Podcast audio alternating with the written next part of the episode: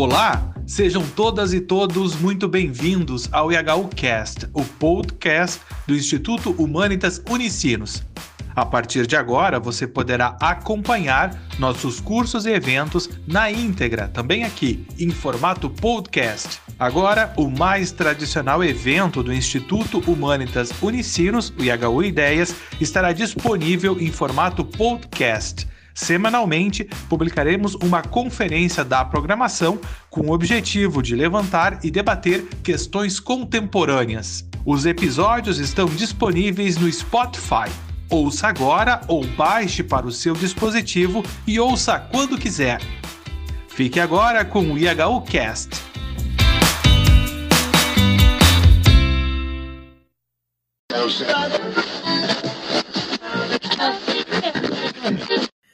Olá, eu sou Guilherme do IHU, sejam todos e todas muito bem-vindos, muito bem-vindas a mais um evento do Instituto Humanitas Unicinos IHU. Hoje recebemos o professor doutor José Maurício Domingues, que apresentará a conferência Uma Política Democrática e Emancipatória no Século XXI, Possibilidades e Limites para o Brasil, que integra a programação do IHU Ideias de 2022. Professor doutor José Maurício Domingues, ele é graduado em História pela Pontifícia Universidade Católica do Rio de Janeiro, mestre em Sociologia pelo Programa de Pós-Graduação em Sociologia Política do Instituto Universitário de Pesquisas do Rio de Janeiro e doutor em Sociologia pela London School of Economics and Political Science, Universidade de Londres.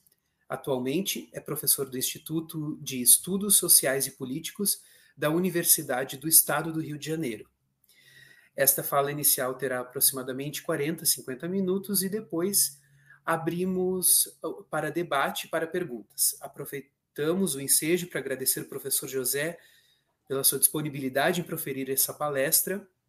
Professor José, seja muito bem-vindo e já passo imediatamente a palavra com o senhor. Muito boa tarde para vocês que estão ouvindo a gente. Muito obrigado pelo convite. É, o Instituto Humanitas realmente tem um trabalho bastante interessante. Tem sempre alguma discussão que implique novidade, né? em pensar diferente, o que é tão difícil hoje em dia. É, então, é um prazer grande estar aqui com vocês. Enfim, nós estamos vivendo um período difícil, né? com muitas é, mudanças de direção repentinas, as coisas vão para um lado, vão para o outro, a gente acha que está indo numa direção, a gente está indo na outra. E isso tem a ver com uma certa contingência que tomou conta do mundo, uma contingência que, no entanto, não tem favorecido um pensamento emancipatório. Mesmo quando que se anuncia esse pensamento emancipatório, com frequência aparecem outras outras, outros fenômenos, outras situações que complicam um pouco a nossa vida. É, houve, a gente sabe, é, com o fim da União Soviética, com a crise, goste ou não, acredite nisso ou não, do marxismo, com o fato de que a esquerda foi derrotada em todas as suas versões, social-democrata, comunista revolucionária, anarquista, e variações dessas três versões, ela foi derrotada e no final do século XX não havia nenhum caminho que não fosse dominado pela perspectiva hegemônica dos Estados Unidos, do neoliberalismo, alguma coisa que, que vai nessa direção, com exceção, evidentemente, do que estava acontecendo na China, que era uma tentativa do Partido Estado de se manter no poder, se renovar, conseguir o desenvolvimento econômico, que o seu aspecto nacionalista é, tanto é, tomava como fundamental para a sua legitimação. E, então, a gente tinha um mundo que, para a esquerda, de fato, estava muito complicado. De lá para cá, é, na América Latina, pelo menos, as coisas se pioraram, porque nós estávamos indo, naquele momento, numa direção contrária. O mundo revelava uma derrota da esquerda, uma tendência a uma, ao acolhimento da democracia, enquanto que na América Latina o que a gente via era exatamente a transição das ditaduras para as democracias liberais e um crescimento de uma esquerda que parecia diferente. Parecia diferente. Descobriu depois que ela não era tão diferente assim. Não é? Então, é, nós estávamos num compasso, numa velocidade, numa direção diferente do resto do mundo. De lá para cá, infelizmente, essas coisas também se complicaram, pioraram a esquerda latino-americana, a América Latina, de uma, maneira, de uma maneira geral, acertou o passo com o resto do mundo. E acertar o passo com o resto do mundo é acertar o passo com a derrota da esquerda e com uma dificuldade enorme de vislumbrar o futuro. Né? Porque a verdade é que é, o que é típico do mundo moderno, como tem um historiador conservador alemão que usava essa expressão, mas ele foi muito feliz ao com elas, é, oscilar entre o que seria uma espécie de espaço de experiência que nos conta sobre o que nós fomos, o que nós somos, e um horizonte de expectativas que nos diz o que nós podemos ser. Né? É, e a esquerda tinha a ideia, inclusive, de um horizonte de expectativas aberto, porque a gente não sabia o que podia ser e se acreditava que a gente podia romper em sendo diferente com uma série de elementos do capitalismo, do Estado moderno, criando um outro tipo de civilização. Né? Então, o que se afirmou nas últimas décadas foi exatamente a força desse espaço de experiência. E agora até de formas surpreendentes. Pegar o espaço de experiência do Putin é o espaço de experiência que acabou há 100 anos atrás, que é um espaço de experiência do Império Russo, dos czares. Né? Então, é, é uma coisa que nos remete cada vez a situações regressivas mais fortes. Não apenas o triunfo do neoliberalismo, do capitalismo, mas a gente está vendo aparecer coisas que são ainda mais problemáticas. Sem falar, obviamente, de uma renovação da extrema-direita no mundo inteiro, que tomou uma pancada com a pandemia, está numa situação delicada na Europa por conta da invasão da Ucrânia por parte do Putin, mas que mantém uma força relativa ainda pode se tornar um ator dominante no futuro. Né? Então, a situação que a gente é, vive hoje e que tem no Brasil a sua expressão terrível no Bolsonaro como presidente da República, é, a situação em geral, da qual nós compartilhamos, não é boa. O que, que a esquerda tem a ver com isso? Né? Por que, que um horizonte emancipatório tem a ver com isso? Bom, não está fácil imaginar um horizonte emancipatório realmente renovador, que nos diga coisas diferentes, que nos permita sonhar com o mundo, né, como se dizia até pouco tempo, um outro mundo é possível. Está né? Tá difícil de ver que um outro mundo é possível é esse. A América Latina gritou isso durante os anos 90 e no começo dos anos 2000, mas a verdade é que essas coisas não deram muito certo. Né? É, o ciclo é, de esquerda na América Latina, que foi uma, digamos assim, uma, um desdobramento do ciclo de democratização que a gente viveu a partir de fins dos anos 70, né? esse ciclo da esquerda se concluiu. Não quer dizer que a esquerda latino-americana não vai ter importância, não quer dizer que ela não consegue ter alguns projetos, mas aquela, aquela esperança toda, aquele horizonte de possibilidades que parecia se abrir, ele se esgotou. Há muitas razões para a gente tentar entender, é, colocar, para a gente tentar entender isso. Mas tem alguma coisa que tem a ver com a situação do mundo, que não é favorável. Naquela classe operária do Marx, que assim a maioria da sociedade, não aconteceu nem vai acontecer mais. Não é? Proletariado nunca se tornou a maior parte da população, a não sei que a gente tenha uma definição do que é o proletariado tão ampla, tão vaga, que o conceito perde sentido. Porque para o Marx era um proletariado que, pelas suas condições comuns de existência, seria capaz de construir uma identidade né? própria, fechada, e que, portanto, seria com isso portador de uma nova fase da história. Né? Então, isso não se verificou, é uma situação que não favoreceu que o projeto da esquerda se desenvolvesse. A própria divisão do trabalho mundial, como essas coisas se organizam, mudou muito. E a ideia tal do imperialismo lá do Lenin, que apontava na direção de uma mobilização dos povos coloniais contra o imperialismo, como aquele momento, naquele momento que seria possível, então, através disso, atingir as potências capitalistas, isso também acabou. Quem está buscando movimentos de libertação nacional, como eu vi outro dia, eu não sei que mundo está vivendo, porque esse mundo não existe mais. Não estou dizendo que lutar pela autonomia nacional, uma afirmação, eventualmente, do Estado Nacional, como alguma coisa que pode garantir uma, uma autonomia política desses países, é uma coisa errada. Mas a ideia de que nós vamos fazer a libertação nacional contra o imperialismo é alguma coisa que já era. Isso é uma coisa do século XX, quando a gente tinha situações coloniais ou semicoloniais. O mundo hoje é outra coisa. Né? A África provavelmente vai ser, se o mundo não explodir daqui a pouco, a África vai ser o continente onde as coisas vão decolar, onde o capitalismo vai decolar. Porque são uma, tem uma população grande, ainda pobre, com muitos recursos minerais, mão de obra barata, em alguns lugares até qualificada. Então, o horizonte da Europa, por exemplo, é, se expandir para a África, desenvolver o capitalismo na África, onde certamente se encontraria, para além do que chamamos do afropessimismo, uma situação favorável e, e muita, muita simpatia para um projeto de desenvolvimento capitalista. Né?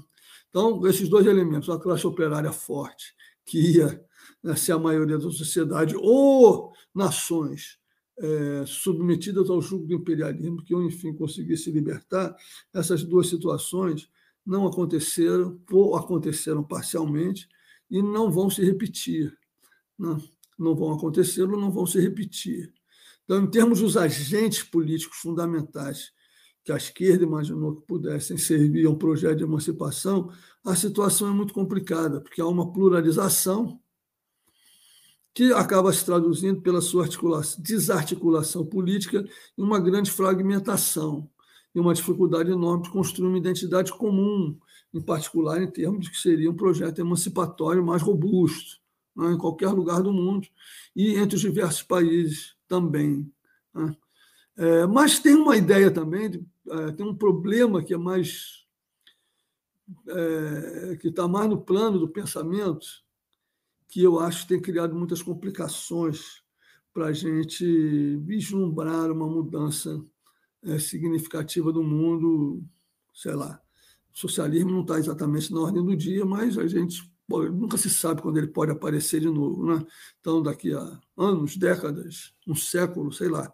Mas que basta também a gente não pode achar que isso vai ficar para as calendas. Né? A gente tem que trabalhar para que as coisas aconteçam hoje, porque senão um pensamento que se contenta em olhar simplesmente para o futuro como a sua salvação, não é um pensamento capaz de intervir na realidade sua contemporânea. Né? Então, a gente tem que pensar que, eventualmente, certos horizontes estão mais ou menos fechados hoje, mas que eles podem se abrir e que, para eles se abrirem, eles têm que ser trabalhados no presente. Né? Mas, para isso, exatamente como eu estava tentando dizer, há questões que se põem no plano do pensamento, dos valores, né, da imaginação, que a gente precisa resolver, ou pelo menos encaminhar a possibilidade de uma abertura que, que, que permita a sua resolução no futuro. Porque a esquerda, curiosamente, ela, ela foi derrotada, como eu já disse, é, nas suas diversas vertentes. Na social-democracia, que ficou presa ao capitalismo, com o comunismo revolucionário, que desembocou na União Soviética e em outros países de modelo semelhante, e com anarquismo, que não tinha uma solução e não tem uma solução é, que seja orgânica e que dê conta de resolver os problemas que a questão do poder político impõe. É? é, no caso da segunda alternativa, que é o modelo bolchevique, que incorporava no terceiro mundo, como se disse depois, também a questão do nacionalismo, alguém poderia tentar argumentar que a China é um exemplo bem sucedido do processo. Mas, a não ser que a gente fique contente apenas com reafirmar e valorizar a questão do nacionalismo, é pouco, né? porque uma revolução nacionalista que era socialista que virou apenas nacionalista, o que, que nos diz em termos emancipatórios? Nacionalismo em si não quer dizer nada. O nacionalismo, do ponto de vista de a gente pegar, por exemplo, Marx, Bakunin, outros autores que estão na tradição emancipatória da esquerda, o nacionalismo era um problema, não era uma solução. Ele passou a ser uma solução quando Lenin imaginou que os povos coloniais ou semicoloniais iam lutar contra o imperialismo em função da afirmação da sua própria libertação. Porque o nacionalismo chauvinista, como que a gente está vendo hoje, tende a dominar o mundo, seja o chauvinismo chinês, seja o chauvinismo é, russo, seja o chauvinismo americano, né? norte-americano, dos Estados Unidos, esse chauvinismo nacionalista nada tem de emancipatório. Então, tentar salvar o argumento leninista das revoluções anticoloniais, como ele formulou lá nos anos 20, quando a Revolução da Europa ficou bloqueada, usando o exemplo da China, me parece que é uma, um equívoco, uma furada, dizendo palavras mais coloquiais. Né? Então, é, que o desenvolvimento econômico da China é real, ele é real. Mas, por outro lado, isso não implica que haja realmente emancipação aí. Tudo bem, a gente tem um mundo que talvez fique menos polarizado, como ele ficou num breve, no curto período entre a queda da União Soviética e os últimos anos, na dominância aparentemente total dos Estados Unidos. Isso não, isso é péssimo, né?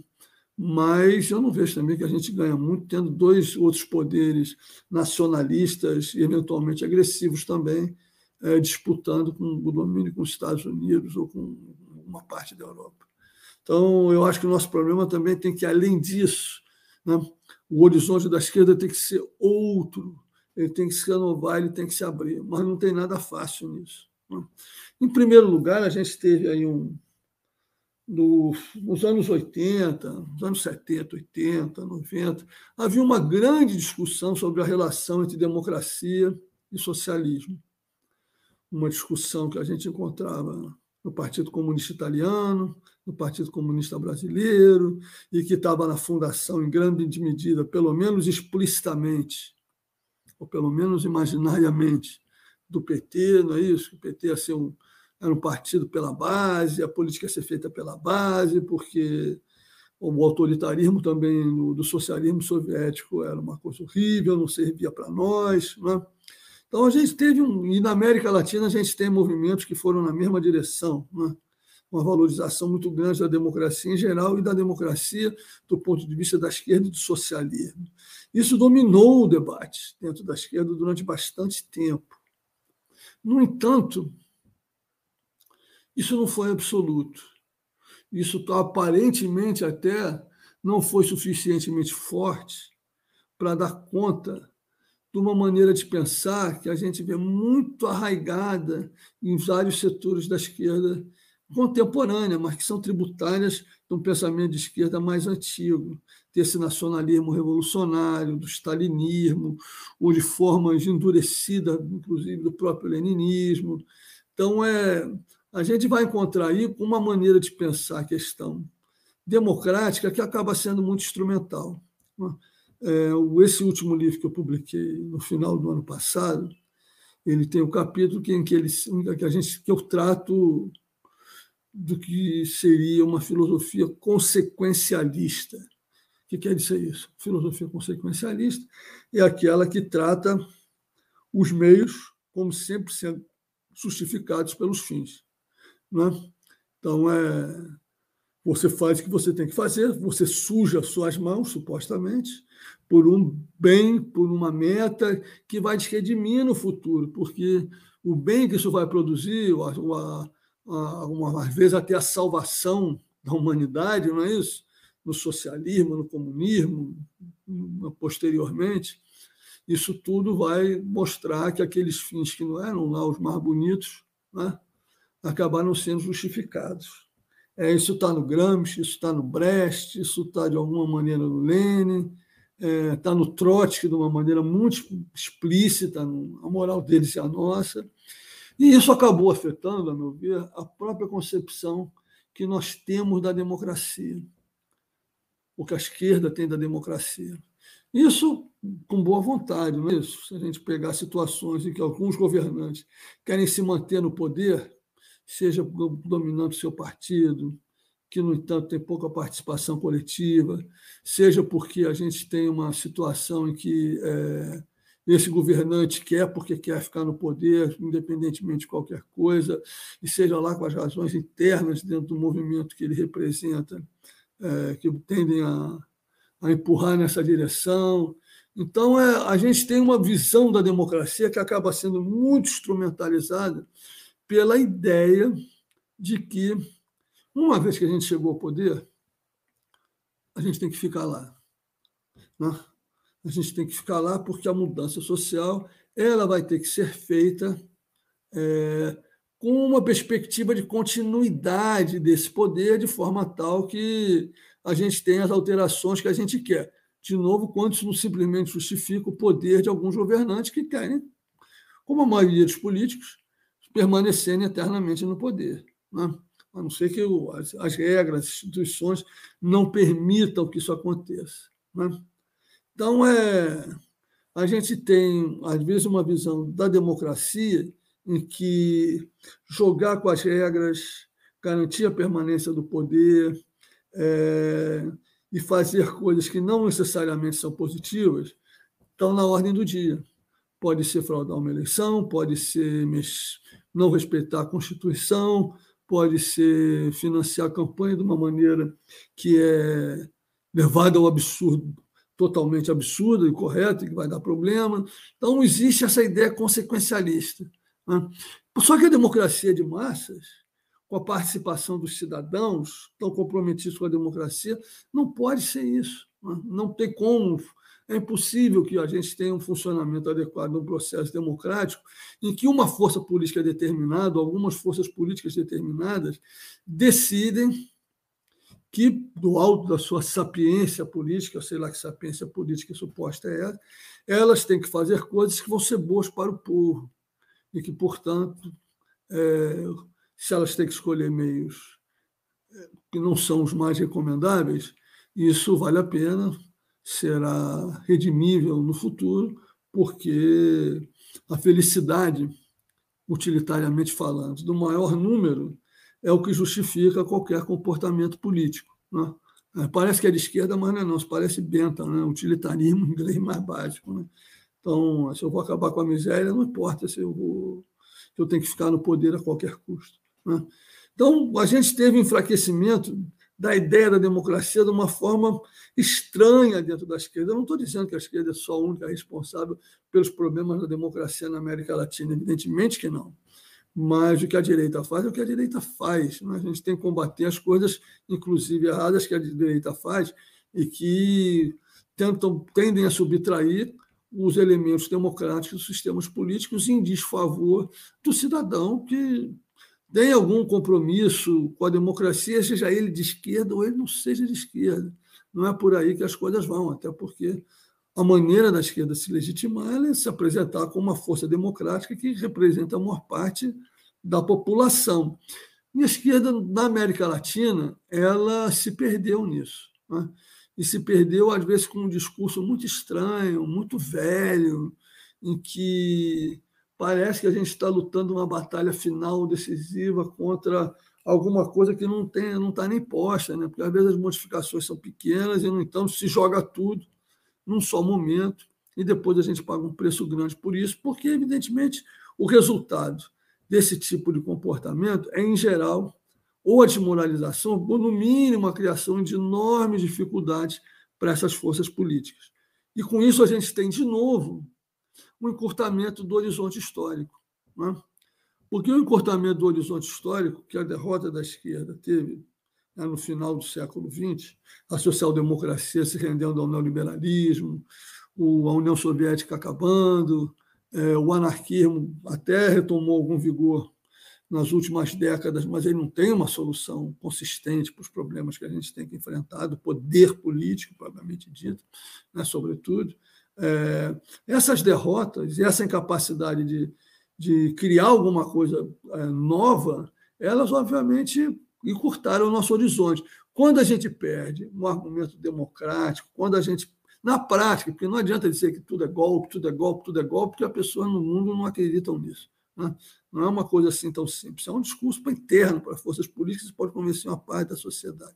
Mas isso cria muitas dificuldades com outras, de qualquer maneira, não resolve o problema de fundo, que tem a ver com os erros cometidos e que levaram a situações é, de derrota política. Né? Claro que a direita está sempre espreitando para tentar bagunçar o coreto da esquerda, mas essa é a parte da dinâmica do mundo. Então você tem que se comportar sabendo que você tem que estar sempre atento para não criar flancos, não abrir flancos que não são sequer necessários de serem abertos e que a direita pode sempre aproveitar. E eu acho que uma das coisas que, que complicou mais, que exatamente junto com essa, essa, esse encurtamento do horizonte pelo fato de que o socialismo real não funcionou direito, foi autoritário, produziu escassez, não produziu bem-estar como se imaginava que ele ia produzir. E a social-democracia, que também não conseguiu expandir a sua política de direitos numa direção que no final fosse realmente emancipatória, acabando se conciliando com o neoliberalismo através da terceira via. Isso aí juntou-se, então, com essa dificuldade que a esquerda latino-americana teve e tem de pensar o que ela pode fazer diferente, que horizonte histórico novo pode se abrir. Né? E a gente vê engraçado, na Europa a gente vê a esquerda tendo muita dificuldade, na França, na Alemanha, que são países onde a esquerda sempre teve um, pé muito forte, na Espanha, na Itália, então, é uma coisa é difícil de acreditar que o maior partido comunista do Ocidente simplesmente desapareceu praticamente sem deixar rastro, não é isso? O Podemos se fez e acabou, ou pelo menos perdeu é, impulso, perdeu influência numa velocidade enorme. Né? Na Alemanha, o de Link enfrenta uma dificuldade gigantesca para se reproduzir. Na França, Mélenchon e outras forças políticas também. Não, então, não tem essa. A América Latina parecia, parecia promissora, e às vezes, eventualmente, até, por exemplo, na Espanha na, e, na, e na França, um pouco desse discurso político latino-americano foi adotado, sem muito resultado. Eu diria, na verdade, que o resultado foi negativo, inclusive junto com o momento que a esquerda latino-americana estava em declínio. Né? Foi isso que aconteceu com Podemos de novo, não quero dizer que a esquerda latino-americana vai acabar, que ela sumiu, que ela está totalmente derrotada, mas ela não tem um horizonte claro.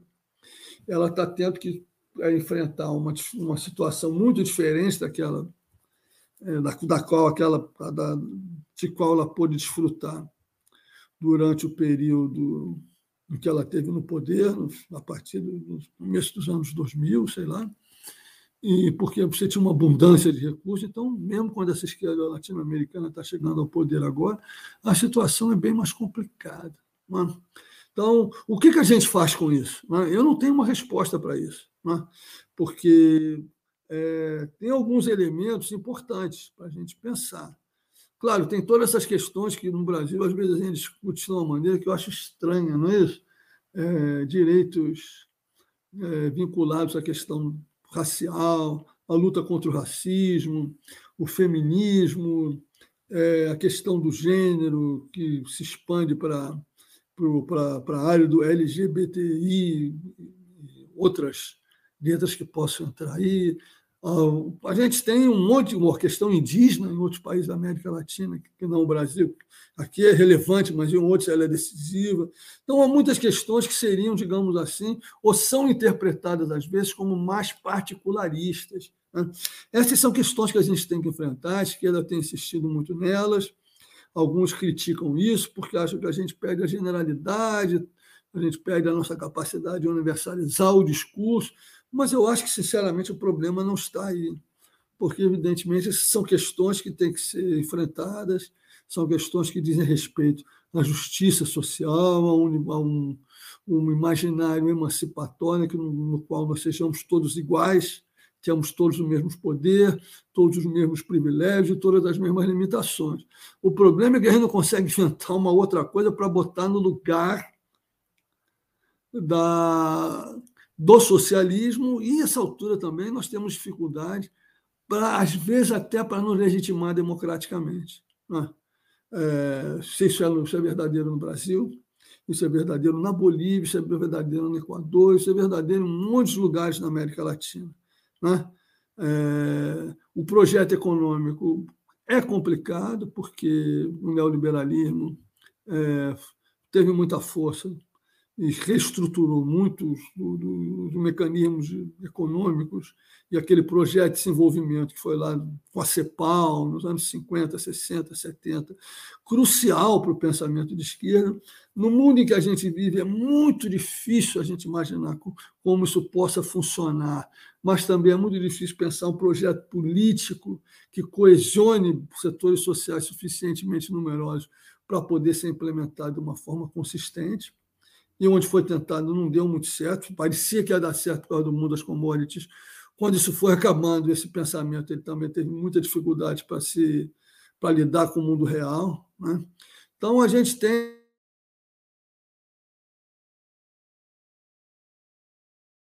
mais de médio prazo, que era o desenvolvimento econômico, o desenvolvimento nacional, a construção da nação, essas coisas estão muito é, tra... que a gente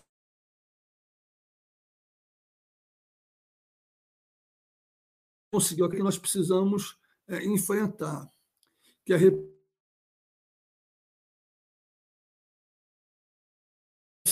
e repensar a questão do socialismo. É, eu diria, na verdade, que a gente. É, Professor? Diga, que, que aconteceu? Eu só pediria para o senhor voltar essas últimas considerações. A sua internet travou bem no momento. A minha sobre... internet travou, é? Que engraçado. Mas tá agora bom, então... está tudo, voltou normal.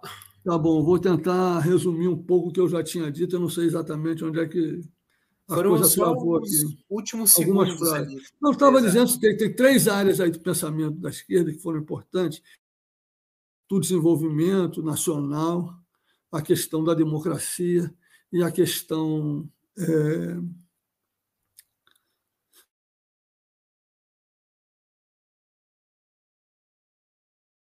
nossos horizontes de expectativas encurtasse brutalmente. Nós temos muita dificuldade de, de, resolver esse problema. A direita, que não precisa de grandes horizontes de expectativa, ela pode viver da experiência, às vezes até da pior experiência. A extrema-direita, em particular, nesse sentido, conseguiu se segurar. E a gente, que, que a gente vê é que o, é, certos valores, certas agendas, certas pautas da extrema-direita, exatamente buscam recuperar essa experiência, às vezes até sórdida, da modernidade, em vez de pensar uma modernidade mais avançada, uma modernidade que eventualmente não seja nem mais modernidade, uma vez que o socialismo se implante. Então, nós temos que, eu acho que, voltar a pensar todas essas coisas. Né? E uma das coisas que eu acho que a gente precisa muito voltar a pensar é exatamente a questão do socialismo. Né? A questão do desenvolvimento é difícil, eu, particularmente, acho muito complicado é, tentar recuperar uma perspectiva tipo cepalina.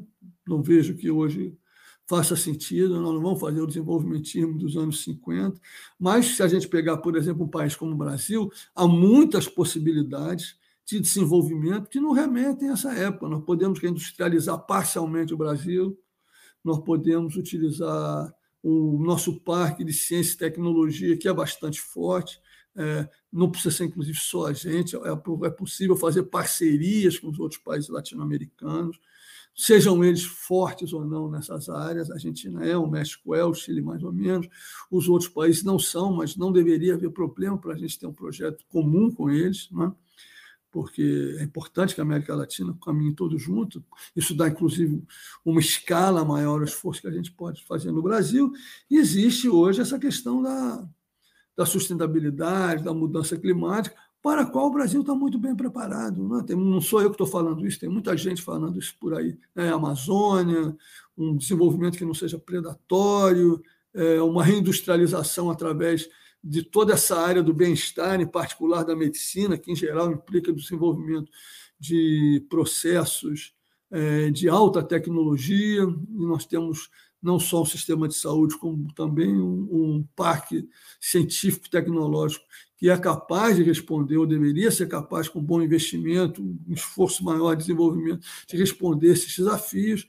Então, é, teria que repensar, porque essa é uma questão de desenvolvimento. Eu, pessoalmente, também não acredito muito nessa história do, do bem viver, porque eu não vejo um projeto propriamente aí que, que seja capaz de coesionar um, é, setores sociais amplos suficientes para fazer ele avançar, nem vejo exatamente qual é a agenda dele, a não ser uma agenda que é correta, necessária de travar a predação, em particular da que a mineração, mas também a agroindústria faz na América Latina. Né? Mas nós temos que inventar isso de novo, essa área nossa do. Nós temos que repensar essa questão, em particular junto ao tema da mudança climática e também da questão da sustentabilidade. Então, essa é uma tarefa. A democracia, eu diria que está no centro de tudo. Né? É, democracia não é só eleição, não é isso? Democracia não é só participação. Democracia, se a gente levar ela muito a sério, e a gente tem que levá-la muito a sério, é também virtude cívica. É uma coisa difícil de pensar na modernidade, mas tem uma coisa que é tentar recuperar, o que seria esse elemento republicano do, da, da, do que seria a visão de uma modernidade política que não é apenas liberal. Não é? Ou seja, nós queremos participar, nós queremos ser responsáveis pela coisa pública, mas também as forças políticas que se ocupam disso, especializadamente, elas deveriam estar mais atentas a isso. Isso tem a ver, por outro lado, com o controle dessa mentalidade consequencialista, porque uma visão republicana ela não pode estar baseada fundamentalmente na ideia de que os meios justificam os fins, porque uma mentalidade republicana em que a virtude é a virtude de cada cidadão que participe tem direito a saber, tem direito a certa transparência por parte do poder público. As coisas ruins, em geral, os meios que não são corretos ou não são legais, eles são usados de uma maneira oculta, ou, tem, ou tenta se disfarçar isso, ou algum discurso que tenta vender um, uma, uma argumentação que não corresponde de fato àquilo que está sendo feito. Então, uma visão republicana robusta da democracia, ela implica numa responsabilidade e numa lisura e numa visão não consequencialista por parte tanto do cidadão quanto das forças políticas. Eu acho que a esquerda perdeu o rumo nesse negócio aí. O stalinismo, nesse sentido, a sombra do stalinismo ainda é muito forte, porque nós ficamos imaginando né, que nós temos uma guerra entre posições assim muito definidas, muito duras, e qualquer coisa que a gente fizer do nosso lado aqui vai ser justificado no longo prazo. A experiência está mostrando que isso não é verdade, que quando a gente faz isso, a gente perde legitimidade, e quando a gente faz isso, a gente fere a democracia e abre espaço para que ela seja ferida. Então, é muito, é muito importante é, pensar por aí. Né? Tomar muito cuidado, voltar a contemplar a questão democrática de uma maneira muito, muito, muito rigorosa e muito intensa.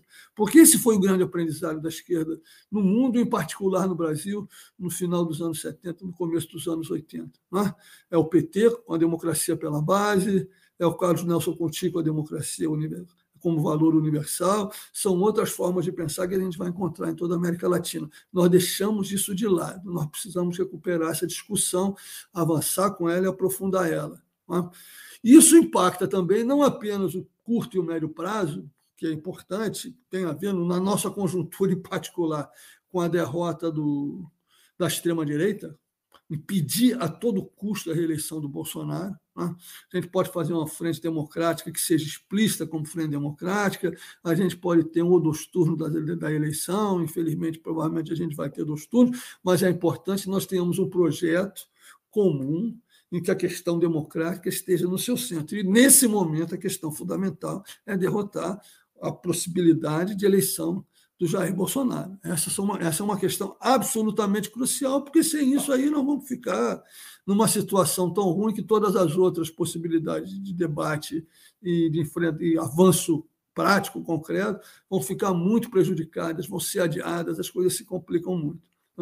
E o próprio socialismo, a gente tem que pensar em grande medida nessa coordenada, é? porque a experiência mostrou que socialismo sem democracia não é socialismo tem um monte de coisa aí que a gente tem que considerar de novo. Não? O que, que é a ideia do comum, o, qual é o papel do Estado, qual é o papel do cidadão. Não vou nem falar dos agentes políticos da construção do socialismo, porque esses hoje não estão claros, ou talvez não estejam nem presentes. Né?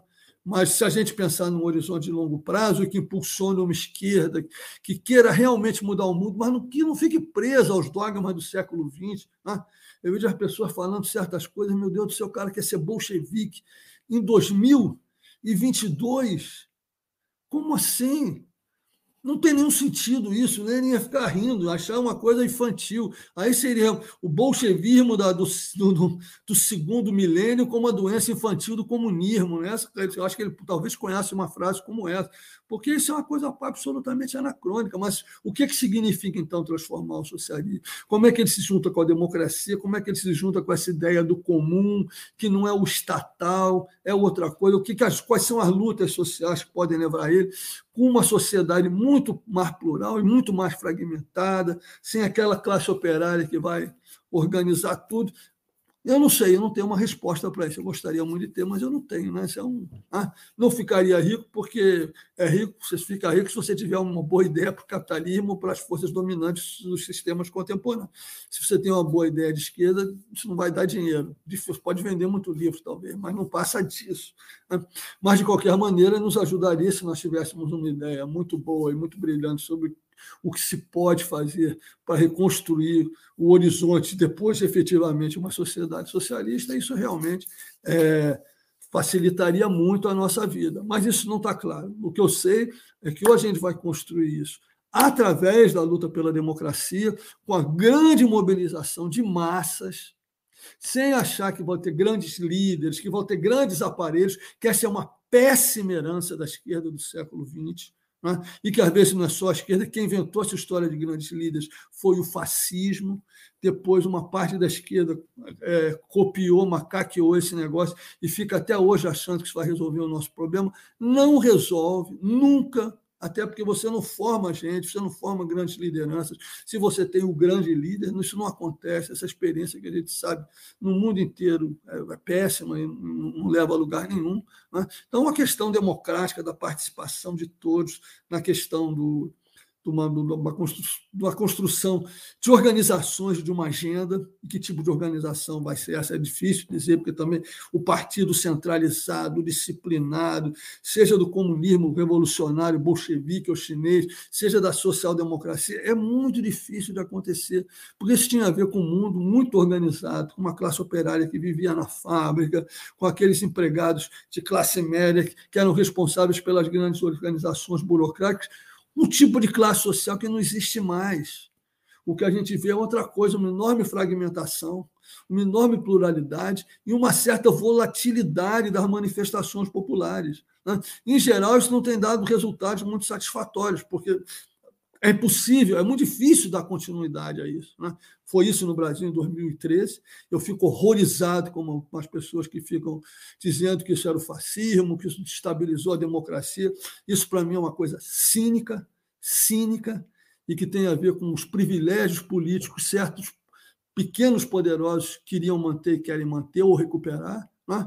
É, e, a, gente, por outro lado, vê às vezes produtividade nisso, porque o 2013 do Brasil é o 2019 chileno. As pessoas foram para a rua sem partido, em grande medida contra os partidos. Né? A Frente Ampla lá foi fundado no, no, processo de mobilização dos estudantes desde lá do secundarista, passando pela universidade, mas nunca se tornou um partido tradicional, vertical, com grandes organizações. E o Partido Comunista deu sorte né, de não estar nos governos lá da, de conciliação com o Partido Socialista, com os partidos de centro e centro-direita. Então, o Chile é um exemplo de que alguma coisa diferente acontecendo no mundo político. Alguma coisa diferente acontecendo com a democracia. Tem tanta coisa ruim acontecendo com a democracia, é a extrema-direita crescendo, é, muitas coisas negativas, é, uma oligarquização que tem a ver com uma monopolização do poder, tem a ver com a influência do dinheiro, da grande mídia. O Chile nos mostra uma outra possibilidade, uma grande mobilização de massas, sem grandes organizações, e que, no entanto, é produtiva. Ainda é um caso isolado. Será que vai ser sempre um caso isolado? Ou a gente pode aprender alguma coisa com isso? Alguma coisa que a gente possa derivar daí? Será que o Chile vai dar certo? A gente vai ter uma nova Constituição, um aprofundamento da democracia por lá? Será que não? Podemos cresceu, apareceu e cresceu nas mesmas coordenadas. Né? Grandes mobilizações, particularmente da classe média, espanhola. Resolveu seguir o caminho dos partidos verticalistas e personalistas latino-americanos. Se esvaziou em pouquíssimo tempo. Né? Será que a gente, a gente tem que aprender com a experiência do Podemos ou a gente tem que aprender com a experiência do Chile? Eu aposto na experiência do Chile, porque, inclusive, na América Latina, as outras experiências que apostaram nessa ideia do grande líder, da grande máquina, elas estão todas fazendo água.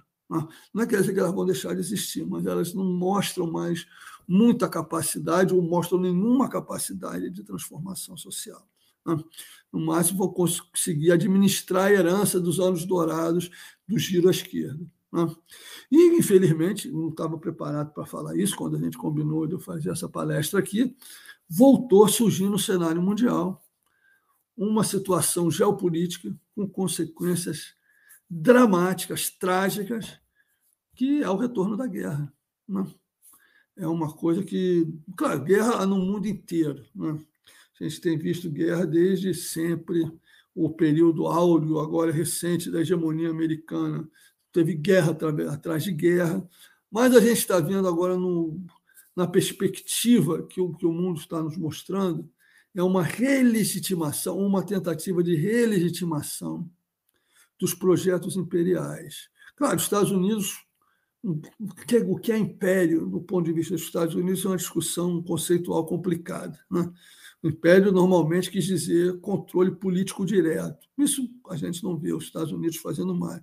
O que não quer dizer que não haja né, um controle político indireto por parte dos Estados Unidos em boa parte do mundo, uma enorme influência, uma capacidade de, de interferir com a dinâmica política interna, econômica, social de diversos países mundo afora. Né? Mas a gente está vendo, nesse momento, uma, uma coisa nova, que é uma tentativa de legitimar a guerra pela guerra. Né? E esse, é, infelizmente, é o trágico é, resultados, também um pressuposto dessa invasão da Ucrânia pela Rússia. Né? Eu não vou entrar nessa discussão, porque ela implica numa série de coisas que não vem muito ao caso aqui, né? e não daria tempo para discuti-las assim, é, mas é importante é, a gente pensar o que, que a esquerda tem a responder em relação a isso. Né? Ah, porque os Estados Unidos são imperialistas. Bom, todos sabemos. Né? Embora seja um imperialismo diferente do que era aquele imperialismo lá do século XX. Os Estados Unidos sempre fez guerra, não sei o que. Bom, nós sempre protestamos contra isso, né? contra a invasão do Iraque, contra a destruição da Líbia, sempre protestamos contra isso, contra, contra a situação ah, em que os palestinos se veem submetidos no Oriente Médio, sempre protestamos contra isso, na é verdade. Então, agora, o que a gente está vendo hoje é um discurso claramente imperial. E o que me choca é que uma parte da esquerda, de uma forma eu, é difícil até de definir, ingênua, anacrônica, né? Tá achando que está no século XIX e XX. Né? Tem gente falando de libertação nacional, se a gente vê a multipolaridade. Que libertação nacional?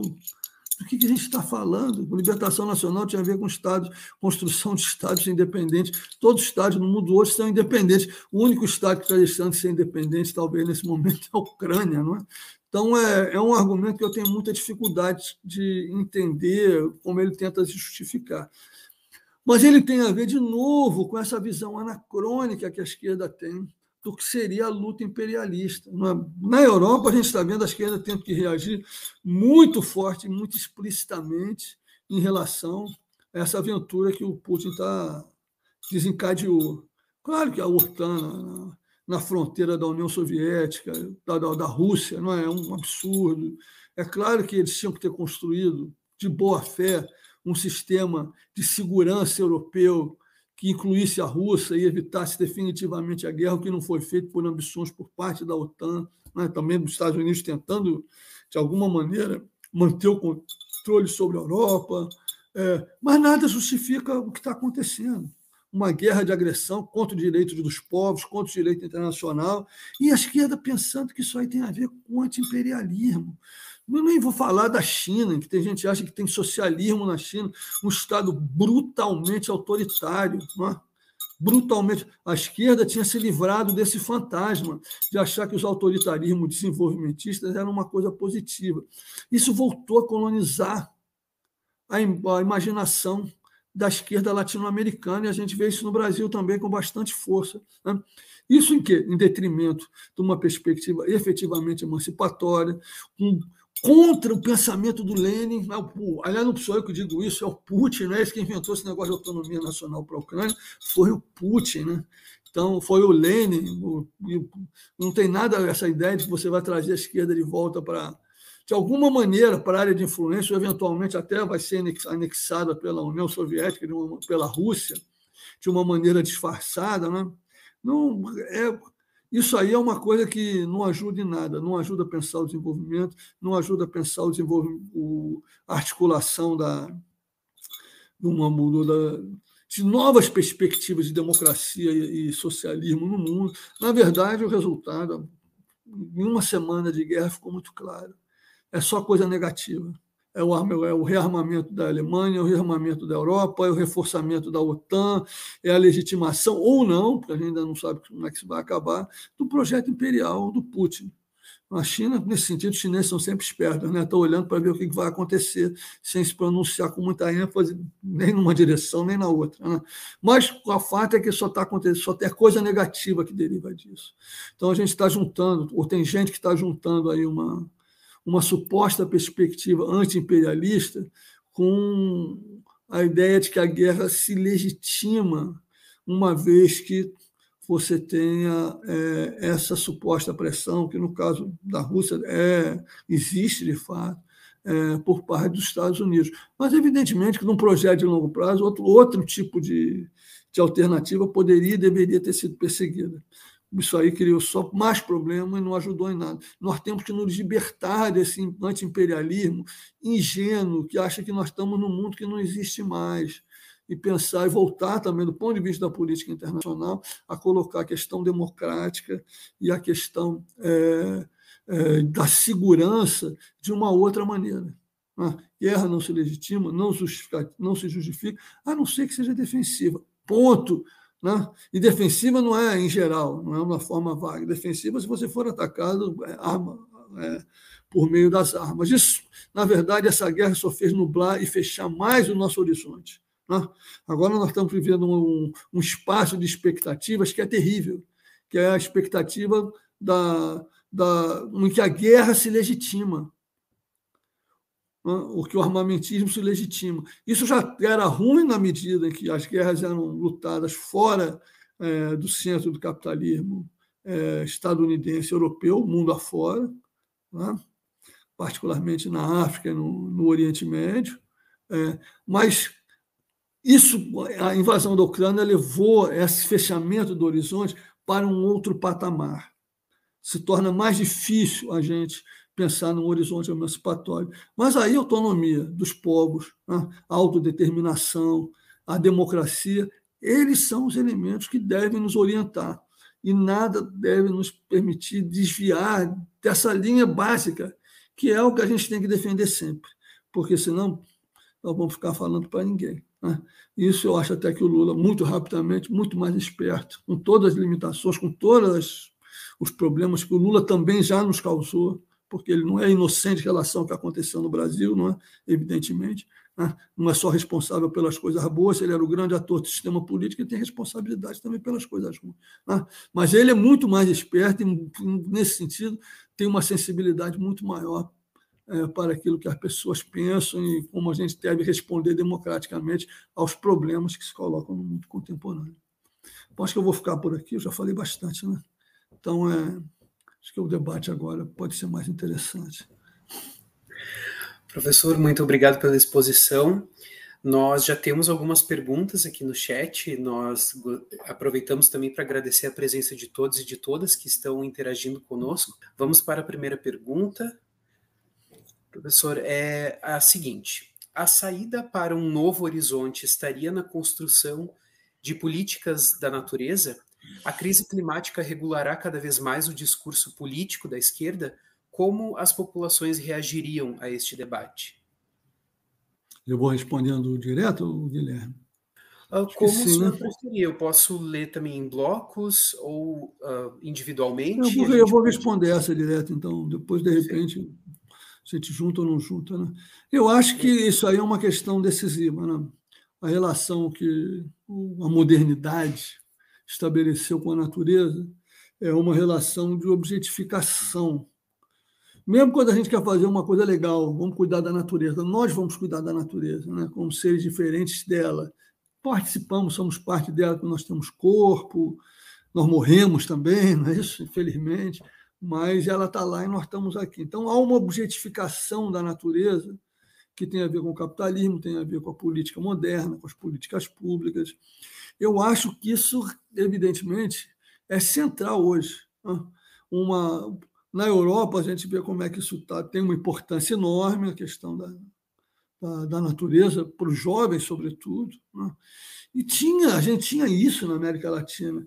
Essa questão do desenvolvimentismo aí, esse desenvolvimentismo anos 50, 60, meio que atropelou a questão da natureza. Com essa questão das commodities, esse boom das commodities, e o fato que a América Latina, dentro da inserção, dentro da divisão internacional do trabalho, tem hoje uma inserção muito negativa, porque a China ficou com as áreas de tecnologia média e a indústria. O centro ficou com as áreas de alta tecnologia e nós ficamos com a porcaria da, da, dos produtos primários, não é isso mesmo que sejam beneficiados, né? mesmo quando são. Né? Nós hoje temos uma situação em que parece que a única forma do Estado ter recursos é ele explorar a mineração a agroindústria. Mas isso é um desastre. Né? Eu não estou dizendo que não tem que explorar mineração e agroindústria, não. não.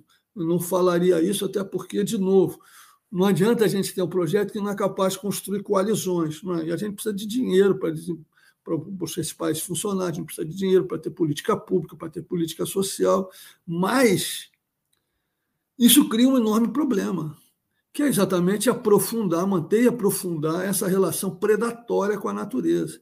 E nós vamos ter que inventar uma maneira de, de fato, responder a isso. Eu acho que o Brasil, nesse sentido, eu estou falando que outros autores aí de diversas áreas é, é, falam, né? O, é, seja em relação à questão da, da Amazônia, seja em relação à questão da energia, o Brasil tem o privilégio de ser capaz de se desenvolver, de se reindustrializar, até se reindustrializar sem agredir a natureza. Isso está isso tá ao nosso alcance, porque a gente tem essa natureza, é, não é o Éden, não, mas é uma natureza abundante, né? é, com, com biomas é, inexplorados, a gente tem um parque científico importante. Então, é, nós temos que pensar como é que a gente vai transitando dessa predação da natureza, baseada na exploração é, radical dos, dos produtos primários e, do, e da mineração, uma, alguma coisa que nos dê uma esperança maior né, de desenvolvimento, de integração, uma relação mais gentil com o mundo à nossa volta, que também reflete que, e influencia quem nós somos. Eu acho que você está certo. O problema é o seguinte: a gente até uma semana atrás estava preocupado com a mudança climática. Né? A gente está preocupado com o que agora? Com a expansão mundial da guerra. Tem um maluco falando, inclusive, de usar arma atômica. Né? Então, é, não é uma coisa simples. Houve, infelizmente, essa última semana deu uma girada na discussão e a mudança climática parece que saiu da agenda. Eu acho que ela não saiu, não, mas ela perdeu um pouco de centralidade.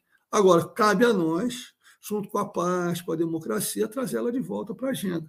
Isso, essas agendas transformadoras, quem em geral é, levanta, quem em geral articula, quem em geral desenvolve, é a esquerda. Não é? Claro que tem uma solução capitalista e que não é emancipatória para a questão da crise, da mudança climática. Eles vão ter a solução deles, né? que vai ter muito mais a ver com adaptação, com grandes projetos, grandes tecnologias, onde eles podem ganhar muito dinheiro, do que provavelmente seria a nossa, que teria a ver com a, com a coisa que realmente implica em mitigação, sustentabilidade e coisas desse tipo. Mas a gente tem que voltar a bater nessa tecla, não pode perder isso de vista. E a gente não tem, nos últimos anos, levado isso muito a sério. A questão do meio ambiente, como todas as outras questões que no Brasil, nós entramos numa decadência de pensamento e discursiva, né? e a esquerda foi também perdendo seu horizonte com isso. Olha que o governo Lula teve bons momentos nessa área da, da, da questão do meio ambiente, mas nós, nós não pensamos, nós não discutimos mudança climática praticamente. Muita gente que se pouca gente que se engajou com isso. E está na hora da esquerda tentar adquirir protagonismo com isso. Muito obrigado, professor. Eu vou passar. Bom, as perguntas seguintes elas têm temas diferentes ao longo que o senhor abordou ao longo da sua fala, mas não tem muita ligação direta, né, apesar de ter o mesmo pano de fundo. Então, posso ir lendo elas em bloco, individualmente, como o senhor preferir. Acho que bloco talvez seja melhor, né? Perfeito. Bom, a pergunta seguinte é do Lucas, que fala que escreve o seguinte: com, uh, com o avanço da extrema-direita global, como podemos pensar em uma política democrática emancipatória para todos? E qual é o papel das esquerdas nessa luta? Pergunta seguinte é da Suzana. É, como você está vendo o horizonte da, das esquerdas neste momento de guerra na Ucrânia? Estando hoje na Alemanha, que desafios, repercussões percebe para o mundo e para a América Latina? Vamos fazer um bloco de três? Pode ser? Pode ser, pode ser. E a última é Azad Haider escreve sobre a armadilha da identidade. Qual a opinião do senhor com relação às questões práticas dos discursos identitários na política latino-americana e global? Eu vou voltar para a primeira questão para o senhor acompanhar aqui. Fique à vontade. Na extrema-direita, a questão da identidade e a questão da guerra, não é isso? Então, é. Exatamente. É, eu escrevi há muitos anos atrás, num pequeno artigo, em que eu usei um termo que depois eu não usei mais, mas eu tenho que voltar a usar. Né? Quando eu tenho falado agora, às vezes eu me refiro a ele. Eu não me lembro nesse livro se eu usei esse termo nesse livro, esse conceito ou esse termo nesse livro Uma Esquerda para o Século XXI, que saiu agora pela Mauad. Mas o fato é que é, um, é uma ideia importante, que é a ideia de solidariedade complexa. O que é solidariedade complexa? Se a gente pegar no universalismo original do liberalismo, do republicanismo, da modernidade, esse era um universalismo abstrato e que juntava todo mundo no mesmo pacote, digamos assim. Né? Então, somos todos iguais, as nossas políticas vão ser as políticas que vão, fazermos, que vão fazer com que fiquemos todos iguais ou cada vez até mais iguais. É... E com isso, o... evidentemente, essas identidades mais particulares elas ficavam desfavorecidas nesse esquema universalista. É... Por outro lado, é, a gente tem nos últimos anos a exceção exatamente dessas identidades que são mais particulares, ou questões que são mais setoriais, ou alguma coisa desse tipo. Agora, eu não vejo, sinceramente, é, uma, uma contradição entre essas coisas. Claro que elas podem ser contraditórias, mas eu não vejo que seja necessariamente é, negativo que você tem a afirmação do universalismo juntamente com a afirmação de certos aspectos particularistas. Né? Se elas estão abertas exatamente essas duas vertentes a dialogar uma com a outra. Eu vou dar um exemplo só, o que aconteceu nos Estados Unidos é, nos últimos anos. É, a questão do, do Black Lives Matter. Black Lives Matter é um movimento contra o racismo, não é isso? Mas ele foi capaz de interpelar a sociedade americana, estadunidense, é, de uma forma universalista. Porque é como se o, as injustiças sofridas pela população negra elas fossem uma representação radicalizada das injustiças sofridas por todos os pobres, todos os, os, marginalizados, todos que têm seus direitos democráticos violados, todos aqueles que têm sua situação econômica é, desfavorecida. Então, o Black Lives Matter, ainda que partindo de uma situação particularista, foi capaz de ter um impacto de cunho universalista no debate político norte-americano. Ele mobilizou a questão da justiça, que acaba sendo uma justiça para todos. Né? Infelizmente, agora, de novo, com a guerra, o discurso do Biden deixou essas coisas todas de lado ontem. Né? Então, é, não, é uma, não é uma coisa boa, realmente. Não vai nos favorecer essa guerra na Ucrânia. Né? É, é, mas é exatamente essa solidariedade complexa é exatamente aquilo que eu acho que é importante a gente é, tentar articular como projeto de transformação social. Direitos que sejam para todos, né? mas que também tenham as suas zonas de especificidade e que, eventualmente, sejam direitos que transformem transforme a sociedade tal qual a gente conhece, com as, as estruturas de desigualdade do capitalismo e a sua estrutura de desigualdade política também porque esse é um tema, política não é um mero reflexo da economia. Desigualdade política é um tipo de desigualdade que tem que ser combatida. Os grandes aparelhos, os grandes líderes, eles não têm direito de ter mais poder que o cidadão comum, o plebeu político. Né? Essas oligarquias não são uma coisa positiva. Nosso problema não são só os autocratas, os Putin, os Bolsonaros e os, e os Trump. Nós temos problemas de outra natureza também, que é uma ação da política por uma parte pequena da população. Né? Que é o poder, porque que é o poder, não, porque não simplesmente tem projetos lindos ou ruins para, para a sociedade. Tem um ponto aí que a gente tem que trabalhar também quando a gente pensa em solidariedade e emancipação. Né? que mais? A gente a guerra, como eu estava dizendo, a esquerda na Europa está numa situação engraçada, né? porque uma parte dela sempre foi muito crítica do, do Putin. Outra era crítica mas, por outro lado, reconhecia que a pressão da OTAN não era razoável, que tinha que se encontrar um mecanismo de articulação da, da segurança europeia que, realmente garantisse que não, não haveria guerra. Né? Enquanto que uma outra parte tinha uma simpatia meio ridícula pelo Putin. Né? Uma coisa, tudo que é contra o imperialismo, estou junto. Né? O inimigo do meu inimigo é meu amigo. Bom, essa parte aí da esquerda está numa situação muito difícil, porque o Putin fez questão de dizer que o problema dele não é simplesmente a OTAN. O problema dele é que a, OTAN, que a Ucrânia não deveria existir. Né?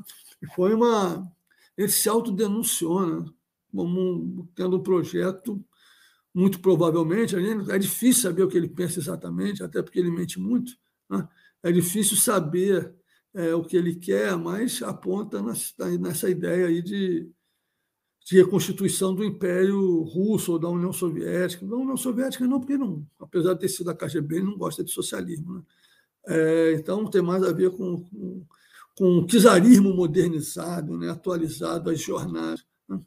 Então, uma parte da esquerda está tendo que mudar de posição. E dizer, olha, não, tudo bem, nós não esperávamos isso. E absurdo o que está acontecendo. É inaceitável que um país na Europa seja invadido pela Rússia, a paz é fundamental. Tem, tem gente dentro com essa perspectiva, que mesmo defendendo originalmente um sistema de segurança europeu comum, que incluísse a Rússia, está é, tá indignado e está expressando isso de uma maneira muito aberta. E tem aquela outra parte da esquerda que diz: oh, cuidado, esse cara aí não é confiável. Né? Não é porque não, a gente não tem razão para ficar bajulando ou se embebecendo com autocratas, seja lá o que, o que isso quer dizer em termos conceituais. Estou usando isso aqui de uma maneira um pouco frouxa, é, porque nós que não temos um bom conceito para entender o que exatamente é o sistema político russo hoje. Né? É, então, assim, mais de uma maneira geral, a situação da esquerda ficou muito desconfortável. Porque qual é o discurso agora? A Europa tem que se fortalecer, ela tem que criar as suas próprias forças militares, a Alemanha voltou a se armar. Agora, a gente tem que lembrar que a Alemanha, há pouco tempo atrás, se dissolveu um dos seus batalhões de elite, porque ele estava totalmente infiltrado pela extrema-direita. Olha, você vai recriar o exército, o que vai acontecer? Exatamente. A gente sabe que o exército sempre é, é um lugar de onde se seiva a extrema-direita, não é isso? Né? são todos supermachos, são todos que acreditam na violência. É muito difícil você ter uma coisa diferente, mesmo que supostamente seja um exército de esquerda, mas ele está sempre muito marcado por essa ideia de que a força é um elemento fundamental e deve ser um elemento fundamental no funcionamento do mundo. Então, isso aí, sinceramente, é para a esquerda é uma, é uma situação muito ruim por toda a Europa. É, poderia significar que a Europa se estrutura de uma maneira tal até seu próprio sistema de segurança e defesa e se independiza dos Estados Unidos, muito difícil, porque a ideia de que o, o, o, o que Macron disse há pouco tempo atrás, a OTAN está morta, não é isso? E, no entanto, a OTAN está mais viva do que nunca nesse momento. Né? Até porque tem vários países que não são da OTAN e gostariam agora, provavelmente, de estar na OTAN, porque tem medo da Rússia. Então, não vai sair nada para a esquerda, não sai absolutamente nada de bom dessa situação, absolutamente nada de bom. Na Europa em particular, mas no mundo em geral, porque você não precisa desse tipo de guerra para você ter multipolaridade. Pelo contrário, só se as tensões, e a gente sabe lá como é que vai terminar essa guerra. Pode sair muito mal para o Putin.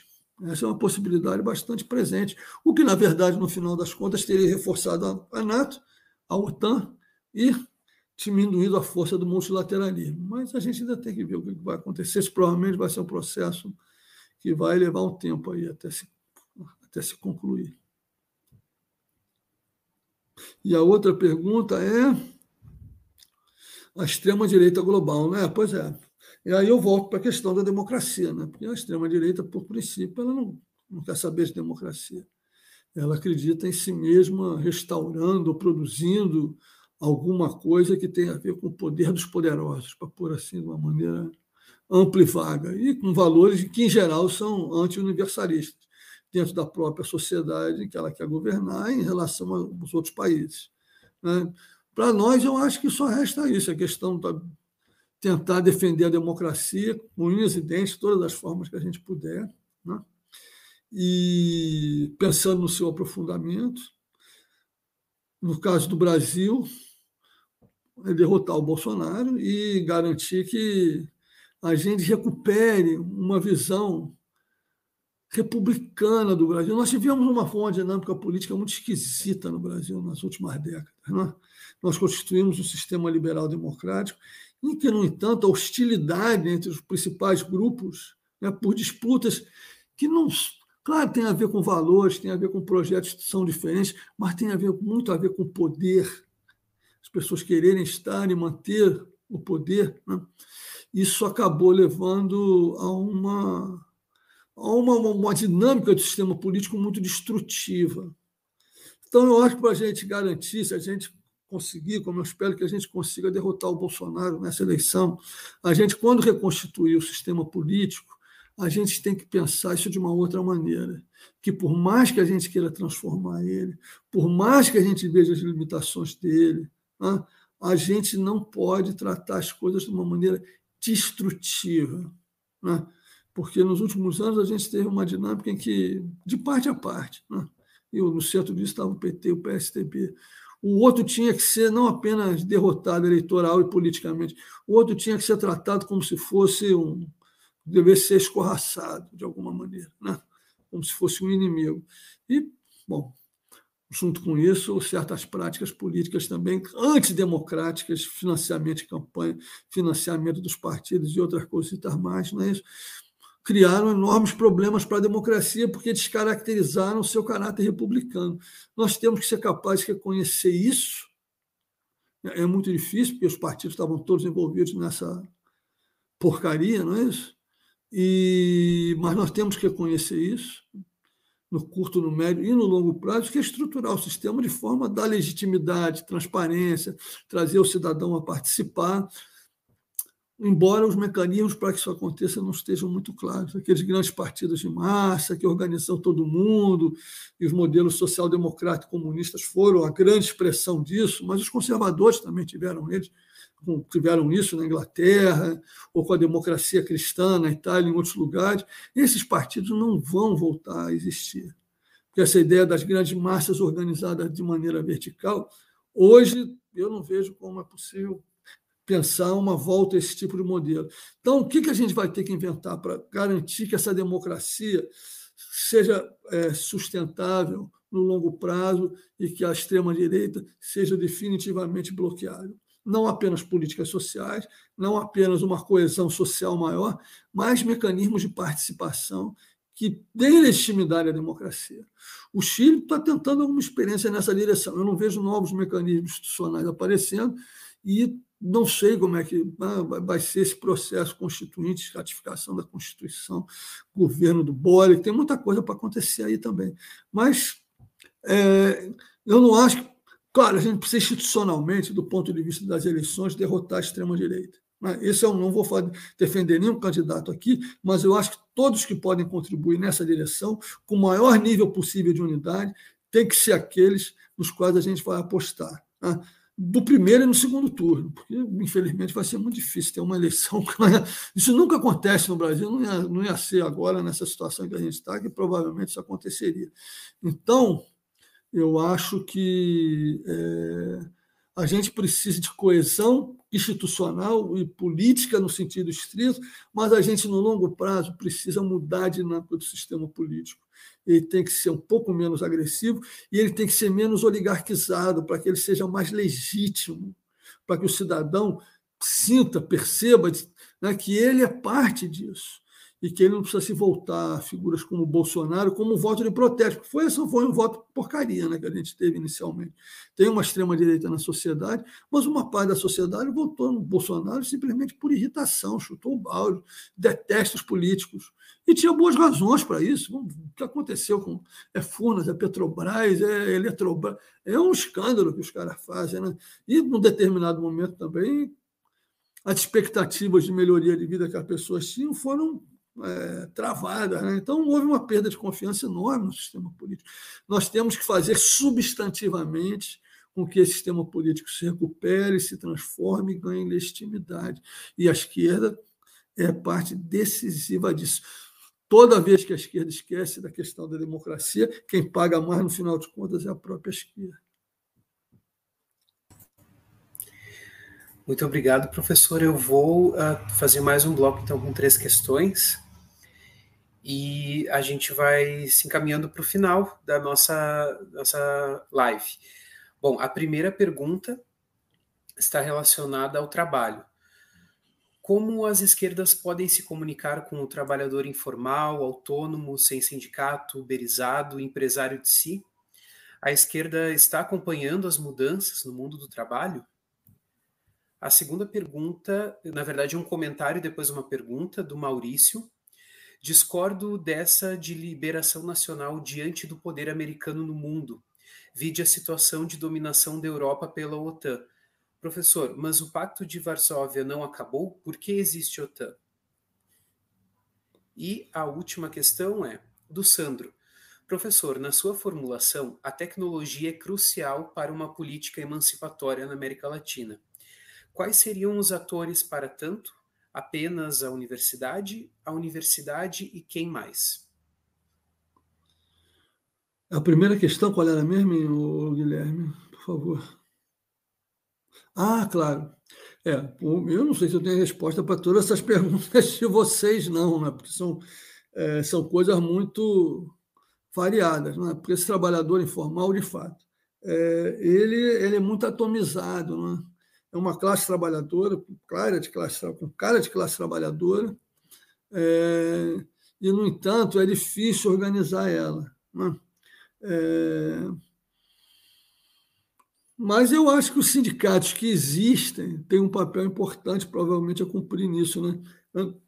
Os sindicatos no mundo inteiro organizados, eles buscam organizar outros setores, porque organizando esses outros setores, que eles também podem manter sua força. Né? Então, é, é importante isso, você tentar organizar esse mundo, o capitalismo de plataforma, não é isso? Né? Os empresários de si, os supostamente empreendedores, né? É, tem um lado que tem a ver com essa sindicalização. Agora, tem um outro lado que eu acho que a esquerda poderia tratar, eu acho que chegou até a aparecer muito vagamente, mais no programa do Márcio França, mas talvez também, não me lembro direito, talvez no programa do Boulos para a prefeitura dos dois, que era a ideia de cooperativizar com o apoio do Estado esses trabalhadores. Né? Por que, que tem Uber? Por que, que tem esses esses mecanismos de entrega que são privados e são grandes empresas internacionais. Por que, que junto com uma sindicalização e uma cooperativização social incipiente desses trabalhadores, o Estado não pode chegar junto e apresentar aplicativos novos, autônomos, tentar fazer uma parceria com, essas, com esses trabalhadores e tentar organizar eles em parte a partir disso. Né? Claro, há sempre o risco da cooptação, mas esse risco da cooptação sempre existe. Né? Infelizmente, a gente nunca está em centro de ver os aparelhos tentando cooptar outros aparelhos. Né? Mas se a gente também ficar paralisado porque essa possibilidade existe, a gente não vai fazer nada. Né? Então, eu pensaria essas duas vertentes aí de, de atuação para tentar pensar como os trabalhadores informais podem ser, de alguma maneira, é, entrarem num diálogo com aqueles serem organizados. Mas, mas não sei. É, são possibilidades com as quais eu tenho pensado, mas quem trabalha com sociologia do trabalho, quem trabalha com sindicalismo, provavelmente tem mais a dizer sobre isso do que eu. Né? Libertação nacional. Libertação nacional é uma coisa que tem muito a ver com um momento histórico do, de constituição do Estado moderno e do capitalismo, que é o fato que havia vários países subordinados muito diretamente à dominação dos Estados Unidos ou da Europa, né? e que se libertaram constituindo seu Estado nacional ou, de alguma maneira, rompendo mais diretamente com o, o, uma forma de dominação indireta. O Brasil nunca, a questão da libertação nacional nunca teve colocada no Brasil ou na Argentina. Né? Teve colocada em Angola, teve colocada na Índia, teve colocada em Cuba, que eram sociedades que, de alguma maneira, tinham estados, ou não tinham estados autônomos, ou tinham estados que pareciam autônomos, mas estavam muito diretamente subordinados à dominação colonial. Hoje a questão se coloca de uma outra maneira. Né? Se fala da Europa, dominação da Europa pela OTAN, mas como fala libertação nacional da França em relação aos Estados Unidos, não dá, Maurício, o Xará fica difícil. Não quer dizer que a gente não tenha que lutar pela autonomia das nossas políticas, não quer dizer que a gente não tenha que lutar pela autonomia do nosso sistema político, que deve tomar decisões democráticas, populares, sem aceitar a influência de qualquer outro país de uma forma é, verticalizada, não é isso? Tudo no diálogo é bonito, agora na base do comando não nos serve. Né? Então, é, mas libertação nacional com o mundo multipolar, isso tem um, soa tanto anos 50, 70, entendeu? Que eu acho que não dá. E acaba fazendo a gente pensar de uma maneira errada, porque parece que qualquer Putin da vida está nos ajudando, e não está, ele está nos atrapalhando. Né? Então, por aí, eu acho que é complicado. Agora, a OTAN é isso, a OTAN é a organização dos vencedores. Você já viu o vencedor dar de presente alguma coisa para o derrotado depois? Infelizmente, isso não é verdade. Né? É, talvez vocês lembrem aí de algum exemplo. Eu, no momento, não estou lembrando de nenhum. Quer dizer que eles foram responsáveis, inclusive do ponto de vista da Europa, em não constituir um sistema de segurança conjunto quando acabou o Pacto de Varsóvia, mesmo que a OTAN se mantivesse. Tudo bem, manteve a OTAN, mas a Europa criava o seu próprio sistema de segurança junto com a Rússia é, sem que os Estados Unidos tentassem impedir isso, a gente talvez não tivesse essa guerra. Talvez a gente tivesse, porque eu, eu acho que tem mais coisa em questão do que simplesmente a, a ameaça da OTAN, a Rússia, não é isso?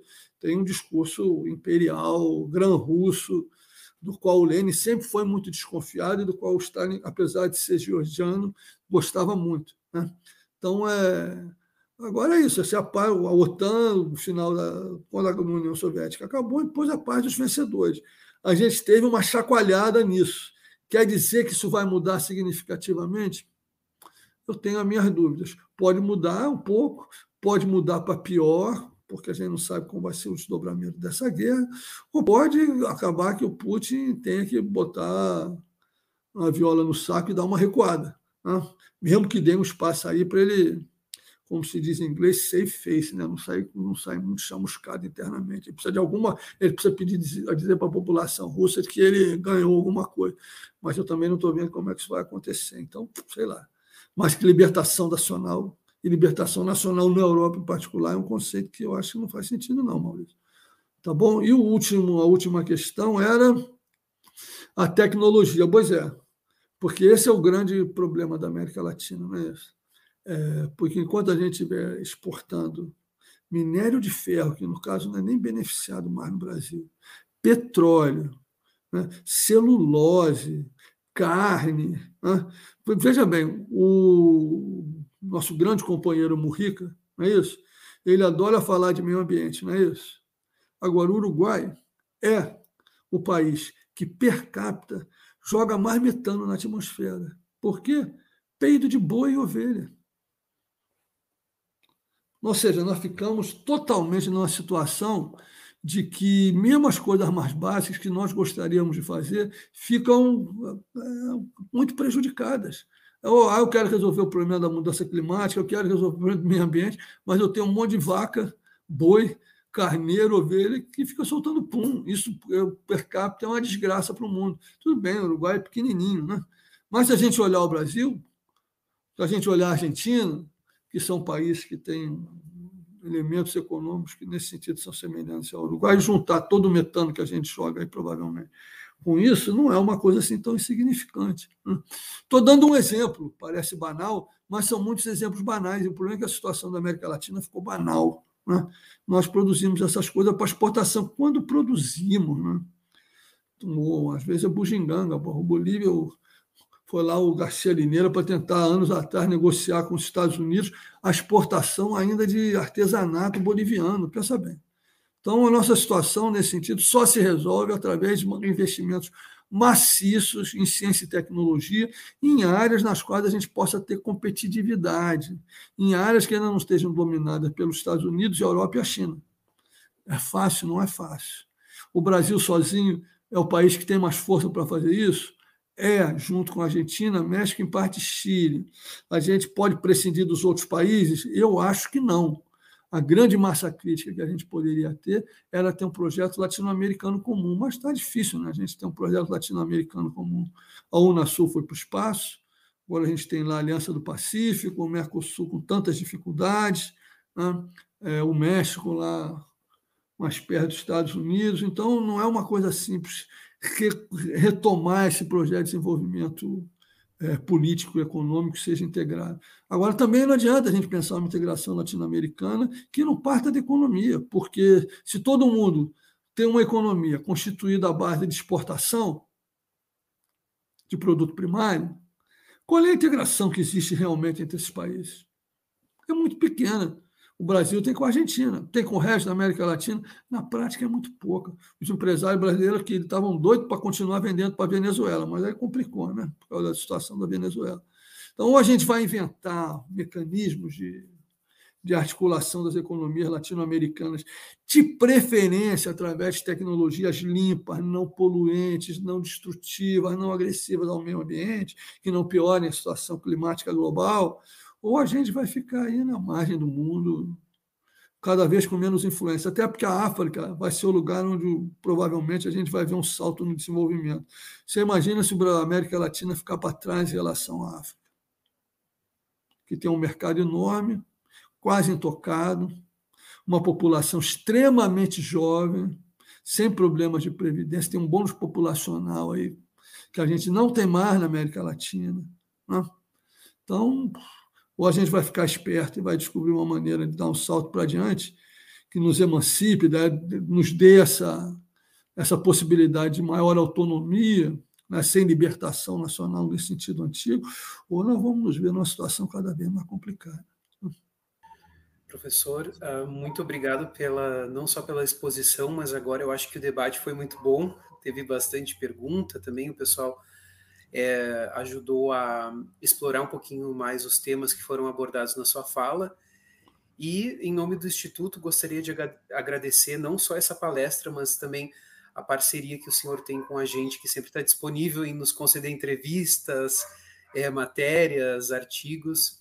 Então, muito obrigado em nome do Instituto por participar de mais uma atividade aqui no IHU Ideias. Falar Não, muito obrigado a vocês. Né? Vocês são um veículo hoje importantíssimo para a divulgação desse tipo de discussão, para a gente tentar pensar alternativas, que tá, é uma coisa muito difícil nesse momento, mas eu acho que vocês têm ajudado bastante nessa linha aí de debate. Muito obrigado. Muito obrigado, professor. Também gostaríamos de agradecer a todos e a todas que participaram. Um grande abraço, professor.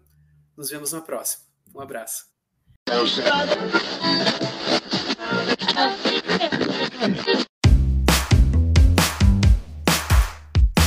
Esse foi o IHU Cast, uma realização do Instituto Humanitas Unicinos, o IHU, da Universidade do Vale do Rio dos Sinos. O podcast do IHU tem montagem e edição de Lucas Chardon.